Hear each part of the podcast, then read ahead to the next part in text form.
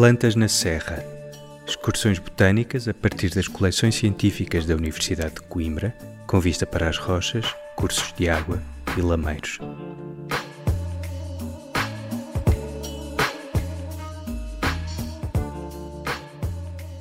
Uma planta com outro nome teria o mesmo cheiro. O caramolinho é um dos cenários potenciais para esta excursão e voltamos a encontrar ânimo para a viagem com a possível descoberta de um quase endemismo lusitano.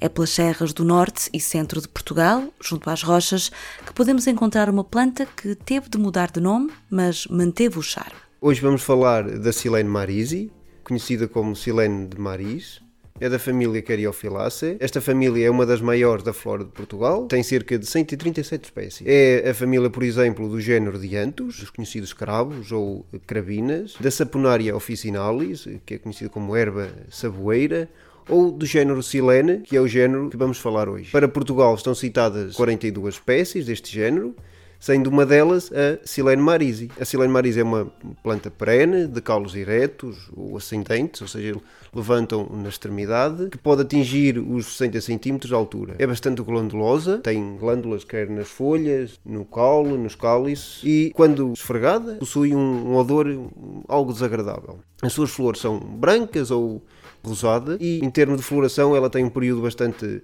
alargado, que vai desde o mês de março até ao mês de julho. Como outras plantas deste género, as pétalas são bífidas, isto é, estão divididas em duas partes até mais ou menos ao meio e têm um aspecto delicado. Em Portugal, a silene de Maris está presente em todas as serras com habitat favorável, solos pedregosos e junto a afloramentos graníticos, de preferência com alguma sombra.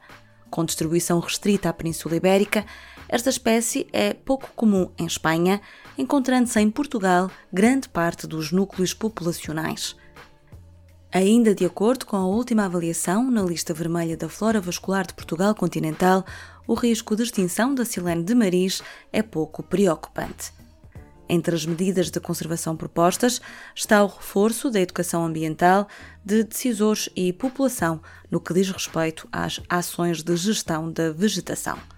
No herbário da Universidade de Coimbra há pistas importantes para saber mais sobre a Silene de Maris. O nome desta espécie é resultado de uma história interessante e curiosa e começo a explicar esta história a partir de um exemplar de herbário que temos aqui connosco, é colhido em São João do Monte, em 1884. Este é um dos exemplares tipo deste táxon. Os exemplares mais importantes dos herbários são estes, que designamos como tipos, e eles são como se fossem as provas da descrição do nome científico. É a partir deste material que são feitas, tiradas medidas e é feita a descrição da planta e eles são a base para qualquer estudo taxonómico. Este foi um dos exemplares estudados para a descrição desta espécie, que foi primeiramente descrita sob o nome de Melandrio viscoso por eh, Joaquim de Maris em 1887 e assim trago para o podcast um outro nome relevante da botânica em Portugal. Ele foi naturalista adjunto da cadeira de botânica na Universidade de Coimbra e eh, colaborou com outros botânicos eh, já anteriormente aqui falados, como Júlio Henriques, António Xavier Pereira Coutinho e Gonçalo Sampaio. Joaquim de Maris contribuiu para a elaboração das floras de Portugal de Xavier Pereira Coutinho e de Gonçalo Sampaio e ainda em vida foi reconhecido pelos pares por ter dado a conhecer várias espécies.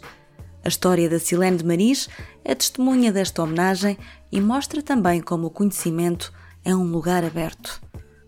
O nome dado por Joaquim de Maris não só colocava esta espécie noutro género, como tinha já sido utilizado por outro botânico. O que aconteceu foi que, posteriormente, esta espécie teve que sofrer uma alteração no seu nome, uma vez que já em 1869 havia sido publicado com o mesmo nome uma outra espécie, tornando este nome ilegítimo. Este é um dos casos a que chamamos de homónimo. Como não é permitida a existência destes nomes ambíguos, Gonçalo Sampaio, eh, em 1909, propõe um novo nome para esta espécie e homenageia Joaquim de Maris, utilizando o seu nome para restritivo específico, ficando então Silene marisi. É com a Silene de Maris e a importância dos nomes em botânica que fechamos esta série de 10 episódios de Plantas na Serra.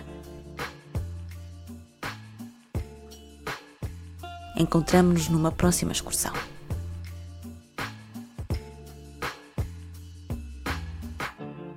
Plantas na Serra é um programa de Filipe Covelo, Sónia Nunes e António Gouveia, produzido no âmbito do PP20 do consórcio Forest for Future, coordenado pelo Centro de Ecologia Funcional da Universidade de Coimbra e pela Vozelar, Agência de Promoção de Vozela.